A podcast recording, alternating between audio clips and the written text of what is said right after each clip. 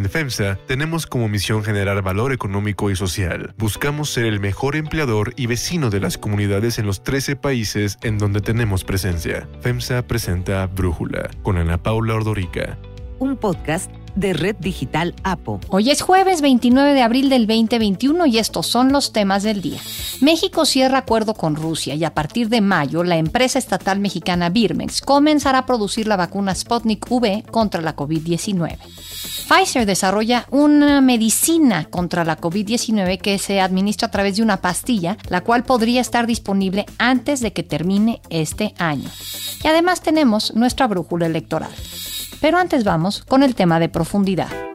Joe Biden cumple 100 días como presidente de Estados Unidos. En ellos ha marcado una clara diferencia en la manera de gobernar respecto a su antecesor Donald Trump, desde la manera de enfrentar al SARS-CoV-2, el cambio climático, la economía y la migración, hasta la conformación de su gabinete, se ha visto un giro casi de 180 grados. Anoche fue su primer discurso ante ambas cámaras del Congreso, en donde Biden habló ante 200 personas por los protocolos COVID cuando este tipo de discursos, primero que nada, se dan más temprano en la administración y generalmente implican la presencia de alrededor de 1.800 personas. I stand here tonight, one day shy of the 100th day of my administration. I come to talk about crisis and opportunity, about rebuilding the nation, revitalizing our democracy, and winning the future según la más reciente encuesta de ABC News y el Washington Post, Joe Biden llega a sus primeros 100 días de gobierno con una aprobación del 52%, lo que significa la tercera más baja para un presidente en el cargo desde Harry Truman, quien gobernó de 1945 a 1953. Desde entonces, solo Gerald Ford y Donald Trump tuvieron menor aprobación, el primero con 48% y Trump con 42%, 10 puntos menos que Biden. El presidente número 46 prometió que en sus primeros 100 días en la Casa Blanca se administrarían 100 millones de vacunas contra la COVID-19 después de que Trump no alcanzó el objetivo de vacunar a 20 millones de estadounidenses para cuando terminó el año 2020. Pero el resultado fue mejor pues el gobierno de Biden alcanzó el objetivo a mediados de marzo y para el 21 de abril ya se habían aplicado 200 millones de vacunas. Y este logro fue gracias a que reforzó las ayudas a los estados, multiplicó los centros de vacunación y apostó por la red de farmacias. En su discurso de ayer fue algo que presumió. After I promised we'd get 100 million COVID-19 vaccine shots into people's arms in 100 days, we will have provided over 220 million COVID shots in those 100 days. La administración de Biden busca modernizar Estados Unidos mediante un programa de reconstrucción y modernización de infraestructura con inversiones de aproximadamente 2 billones de dólares. En cuanto a política exterior, en estos 100 días se dieron a conocer las sanciones a Rusia por su injerencia electoral y un ciberataque masivo, la retirada definitiva de las tropas de Afganistán y el diálogo para reanimar el pacto nuclear con Irán que Estados Unidos abandonó en 2018, además de que se dio la primera reunión bilateral con China. Biden busca que Estados Unidos recupere el liderazgo en el combate al calentamiento global. Es una de sus grandes metas y en la reciente cumbre climática internacional anunció un ambicioso plan de reducción de emisiones, algo sobre lo que también se refirió Biden. For me, when I think climate change, I think jobs. American Jobs Plan will put engineers and construction workers to work building more energy efficient buildings and homes, electrical workers, IBEW members installing 500,000 charging stations along our highways so we can own so we can own the electric car market. El análisis. Para profundizar más en el tema, agradezco al doctor Rafael Fernández de Castro, director del Centro de Estudios México-Estados Unidos de la Universidad de California en San Diego, platicar con nosotros. Rafa, ¿qué eh, te llama la atención de estos primeros 100 días de Joe Biden?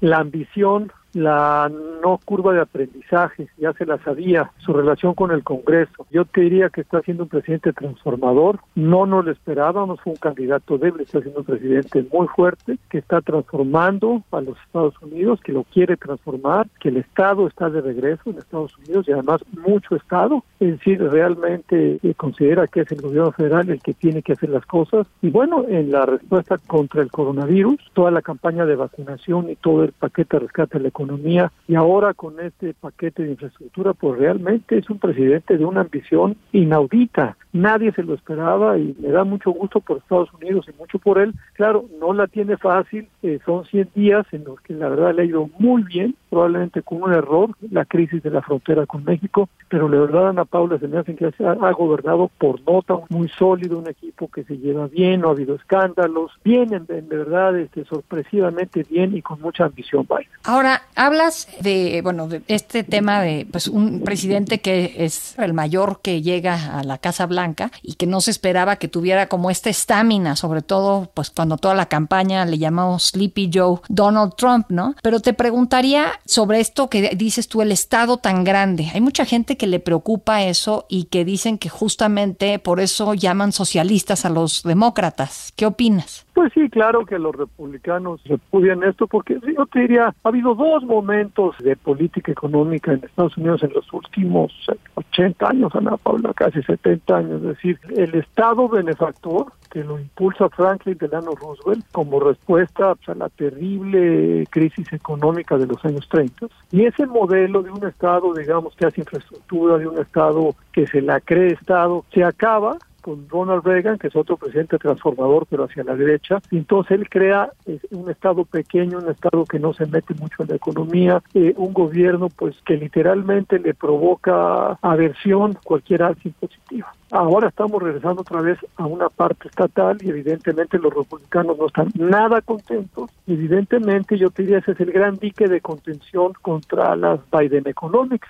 que sería justamente la polarización política de Estados Unidos y unos republicanos que básicamente nadie en el Senado, los 50 senadores republicanos, nunca uno le ha dado un voto a Biden. Entonces yo te diría ese es el dique de contención. Sí, sí están muy enojados y sobre todo porque Biden quiere sobre todo la infraestructura que la financien los ricos. Y tiene toda la razón Ana Paula, porque resulta que ahora con el coronavirus lo que ves es que las grandes empresas y los grandes multimillonarios de Estados Unidos pues tienen ahorros cuantiosísimos. Lo que quiere Biden es justamente que esos ahorros, a través de subir la tasa de impuesto a los ricos, a las corporaciones, que es bajísimo, es del 21%, es increíble cuando un profesor universitario como yo pago casi el 50% de impuestos entre federal y estatal, pues les quiere subir el impuesto. Me parece que hace perfectamente bien, pero sí, claro, eso les da escosor, choca a los republicanos, pero creo que no les va a quedar otra, y ya sabe Biden cómo lo va a hacer por un paquete de reconciliación presupuestaria, entonces sí hay mucha división y hay mucho encono en Washington. Ahora, hay eso, pero está viendo el promedio de 538 de su popularidad y trae 54% de aprobación, 41.7 en el promedio de todo todas las más recientes encuestas, bueno, pues Donald Trump nunca estuvo arriba del 48, ¿no? Pero ni de cerca y además en sus primeros 100 días le fue muy mal. No, yo te diría, mira, aquí lo importante es que Biden tomó un país destrozado, un país verdaderamente pues tenía hincado el coronavirus, con medio millón de decesos en ese momento el país, pues sí, que más había sufrido en el mundo entero por el coronavirus. Algo le dejó Trump, hay que decirlo, es decir, como no se defendieron del coronavirus, pero sí adelantaron mucho las vacunas, pues sí, Biden utilizó muchas vacunas que se hicieron en Estados Unidos o por las empresas de Estados Unidos y es increíble el nivel de vacunación en Estados Unidos como parte de una respuesta del Estado. Es increíble que las minorías como los afroamericanos y los latinos estén vacunando, ya estén creyendo en las vacunas y es increíble también, Ana Paula, que el 40-43% de los republicanos dicen no me quiero vacunar. Ese es el dique de contención contra la, inmunidad del rebaño porque tendríamos que llegar al 80-85%, pero los republicanos no quieren. En todo caso, sí me parece, digamos, que de veras Biden ha gobernado, pues nadie lo esperaba así. La verdad es que una popularidad del 54% con estas, digamos, con una elección tan dividida. Sobre todo hay que ver que, por ejemplo, el paquete de rescate eh, contra el coronavirus, el 1.9 billones de dólares, pues el 70% está a favor de él. Claro, hasta los republicanos están diciendo que venga el dinerito, que venga el dinerito para las familias y que venga el dinerito también para las empresas. Entonces yo diría, francamente, bien Biden, este, eh, este se nota otro país. Y bueno, tampoco yo echaría las campanas al vuelo porque pues hay muchos obstáculos que están, eh, yo diría, de determinados a que Biden fracase. Lo que tenemos en Estados Unidos son es una especie como de lucha de sectas, una lucha de tribus, y bueno, esta es una democracia que está sufriendo enormemente porque no hay un centro político de gravedad, se ha roto completamente Ana Paula y sí es muy peligroso, y Biden, que nos había prometido tratar de ser muy centrista, no lo está haciendo, está yendo hacia lo liberal, se está yendo hacia el Estado, para el bien creo del país, pero sí causa pues mucha consternación y mucho enojo en los eh, republicanos que están diciendo, ya ves, se los dijimos, este es socialista, pues sí, resulta que es, no es un socialista, pero sí es un estatista al estilo Franklin Delano Roosevelt. Rafa, yo sé que te pedí que habláramos de Biden, pero ahorita que mencionas a Trump, estaba leyendo el newsletter de Giovanni Rusonello en el New York Times hace dos días y habla de algo que a mí me ha sorprendido mucho, que es cómo desapareció del mapa político Trump tan rápido. ¿Qué te ha parecido a ti eso? Está de llamar la atención, ¿no? Sí y no. Te digo que sí, porque efectivamente dormimos más tranquilos, Ana Paula, no con los tuitazos. Bueno, no es el tema de conversación en cada sentada social, ¿no? Era, era, un país cansado, verdaderamente unos medios cansados, y este y claro, Biden, mira, Biden se tardó en hacer su discurso ante el Congreso, eh, pues más que Donald Trump y más que el propio Barack Obama. Sí, efectivamente, en ese sentido hay una vuelta a la normalidad enorme en Estados Unidos, pero por otro lado, pues sí, Donald Trump sigue siendo el jefe, el líder del Partido Republicano. Tuvieron su reunioncita en Mara del Lago hace un par de semanas y por lo pronto, aunque ya tiene algunos rivales, hoy por hoy él sigue siendo, digamos, el precandidato al 2024 y la verdad es que a mí sí me preocupa enormemente porque que sus seguidores le son fieles, qué bárbaro. Y ahí es en todo caso el problema y donde Biden pues sí cometió un error al cambiar la narrativa en el tema migratorio de alguna manera los coyotes se sintieron invitados a decir vamos a decirles a todo el mundo que es el momento de entrar a Estados Unidos. Eso provoca una crisis que yo te diría no es tan grave como en otras ocasiones, pero los republicanos que están ávidos de criticarle algo a Biden le han dicho este es un blando para la frontera, mira nada más cómo están las cosas. Y entonces yo te diría, esa ha sido la mancha del festejo de los 100 días de Biden y una mancha para los mexicanos pues muy complicada porque tenemos un gobierno mexicano, el de eh, Andrés Manuel Observador, que yo no sé por qué, pero no puedo entender, no ha luchado hombro con hombro con Biden por la reforma migratoria que está peleando Biden, porque eso es pura música para los oídos de los mexicanos, no de López Obrador, ¿eh? de los mexicanos, de los intereses de los mexicanos en Estados Unidos, de los intereses de los migrantes mexicanos que tanto han sufrido en los Estados Unidos en los últimos 15 años. Entonces yo te diría, pero eso se ha politizado y eso se ha vuelto, yo diría, pues es como el gran incentivo para los republicanos, es decir, míralo, en esto la regó, es un blando en la frontera, por eso tenemos que hacernos del poder y por eso vamos a ganar la elección del medio, término en la Cámara de Diputados en noviembre del año que viene. Muy bien, Rafa. Bueno, justo te iba a preguntar cuál era el reto principal para Biden, pero creo que has dicho la migración en este momento que incluso podría sobrepasar la lucha contra la COVID, ¿verdad? Biden tiene muy claro, y prioridad número uno, dos y tres ha sido la lucha contra la COVID. Pero lo que se ha convertido en una crisis de política interna es justamente la, crisis en la frontera de México. Por eso tantas intentonas, por eso Kamala Harris es la coreback del tema, porque pues esto, digamos, si se profundiza, le da a los republicanos para hacer una campaña muy fuerte el año que entra y es un tema que le resuena mucho a la base conservadora, porque lo que hizo muy bien Trump, hay que decirlo abiertamente, es pintar a los mexicanos y a los centroamericanos como quienes les vienen a arrebatar a los estadounidenses fregados eh, sus beneficios. Y así lo pondría. A estos eh, de baja educación, a estos rurales, Donald Trump les vendió el tema, son los migrantes de México Centroamérica los que les arrebatan la comida, los que, los que les arrebatan las oportunidades, y por eso esta crisis es tan beneficiosa justamente para los republicanos. Rafa Fernández de Castro, muchísimas gracias por platicar con nosotros. Unifin es un orgulloso impulsor del talento y los empresarios hechos en México. Brindamos asesoría y soluciones financieras para llevar a tu empresa al siguiente nivel. Unifin, poder para tu negocio. Brújula electoral. El INE aprobó la lista nominal definitiva para las elecciones del 6 de junio, en donde más de 93 millones de mexicanos podremos ir a votar. El presidente del INE, Lorenzo Córdoba, explicó que el padrón brindará condiciones de certeza y legalidad. De cara a la que será la elección más grande y compleja de nuestra historia, la sociedad mexicana cuenta ya, luego de la aprobación que tendremos el día de hoy, con el padrón electoral más grande y más confiable de nuestra historia democrática. Un día después de que Félix Salgado y Raúl Morón quedaron definitivamente fuera como candidatos de Morena a los gobiernos de Guerrero y Michoacán, su partido los nombró delegados en funciones de presidentes estatales. Mario Delgado, líder nacional de Morena, también anunció anoche que el partido ya tiene candidato para la gubernatura de Michoacán. ¿Quién encabezará los esfuerzos de la cuarta transformación en Michoacán? Será Alfredo Ramírez Bedoya. Más temprano, Raúl Morón informó que acatará la decisión, aunque reiteró su inconformidad con la decisión. Es totalmente desproporcionada, ilegal, inconstitucional y arbitraria. En Chilpancingo, Félix Salgado dijo ante sus simpatizantes que va a interponer una denuncia ante la Corte y la Comisión Interamericana de Derechos Humanos por el retiro de su candidatura. No es Félix, no es Morena. Oigan bien, es la cuarta transformación. Es Andrés Manuel López Obrador. En su conferencia mañanera, el presidente López Obrador también criticó la resolución del Tribunal Electoral. Se me hace excesivo, pero además antidemocrático. Por eso hablo de que fue un golpe a la democracia. El presidente envió un mensaje a la población de Michoacán y Guerrero. No se desanimen y al mismo tiempo que no se exalten. Hay que actuar con la cabeza fría, aunque se tenga el corazón caliente. López Obrador llamó a aceptar el resultado, a sustituir candidatos y a seguir adelante sin caer en provocaciones de la confrontación y de violencia.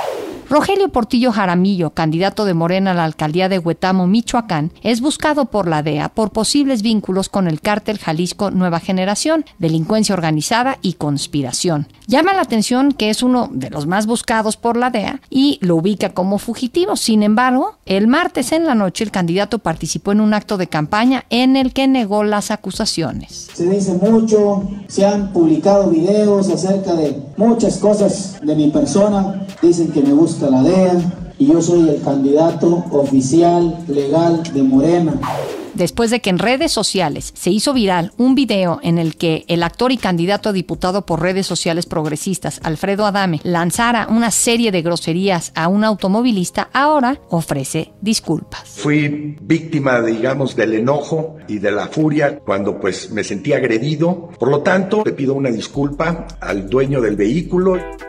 Hay otras noticias para tomar en cuenta. 1. Sputnik en México. En el marco de la visita del canciller Marcelo Ebrard a Moscú, el Fondo Ruso de Inversión Directa anunció que a partir de mayo México comenzará a producir la vacuna rusa Sputnik V contra la COVID-19. El anuncio se dio unas horas antes de la conferencia de prensa conjunta del canciller Marcelo Ebrard con su homólogo ruso Sergei Lavrov en Moscú. Ebrard explicó que será la empresa mexicana Birmex la que realice el envasado y llenado de la vacuna en colaboración con el Fondo de Inversión Directa de Rusia. Según la empresa estatal, se estiman generar alrededor de 90 millones de dosis al año. El canciller mexicano informó que mañana iniciará el registro ante la COFEPRIS de la nueva versión de la vacuna rusa contra COVID-19 que se llama Sputnik Light, que es de una sola dosis. Tras agradecer a los rusos, Ebrard dijo que más de un millón de mexicanos ya han recibido la vacuna Sputnik V con muy buenos resultados. 2. Pastilla contra la COVID-19.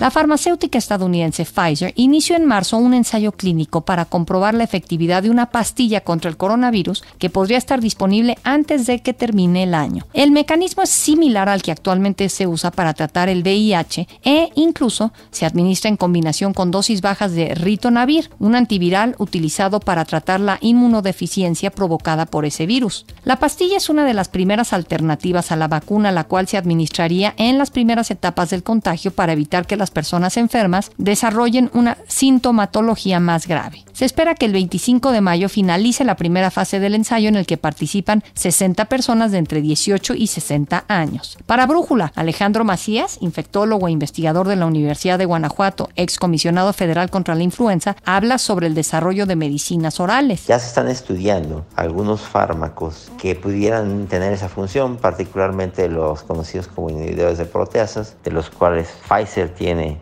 uno en estudio ya en fase 1 en humanos. Eh, existe también un fármaco que está estudiando Merck a ese respecto, también por vía oral y que ha mostrado buena eficacia en animales, en, en neurones. Lo más probable es que este fármaco llegue a existir si cristaliza la investigación. Y a propósito de Pfizer, la vacuna contra la COVID-19 que desarrolló con la empresa de biotecnología alemana BioNTech va a necesitar una tercera dosis a los nueve meses o como máximo al año de la segunda aplicación. Ugur Sain, el cofundador de la empresa alemana BioNTech, señaló que esto va a ser necesario para volver a aumentar la protección frente al SARS-CoV-2. Esto debido a que los estudios más recientes muestran que la inmunidad baja con el paso de los meses, por lo que será necesario reactivarla con una tercera tercera dosis y probablemente con dosis sucesivas cada año o año y medio, algo similar a lo que ocurre con la influenza, cuya vacuna debe aplicarse cada año. Al respecto, así habla para Brújula el doctor Alejandro Macías. Yo creo que más que usarse una tercera dosis de la misma vacuna,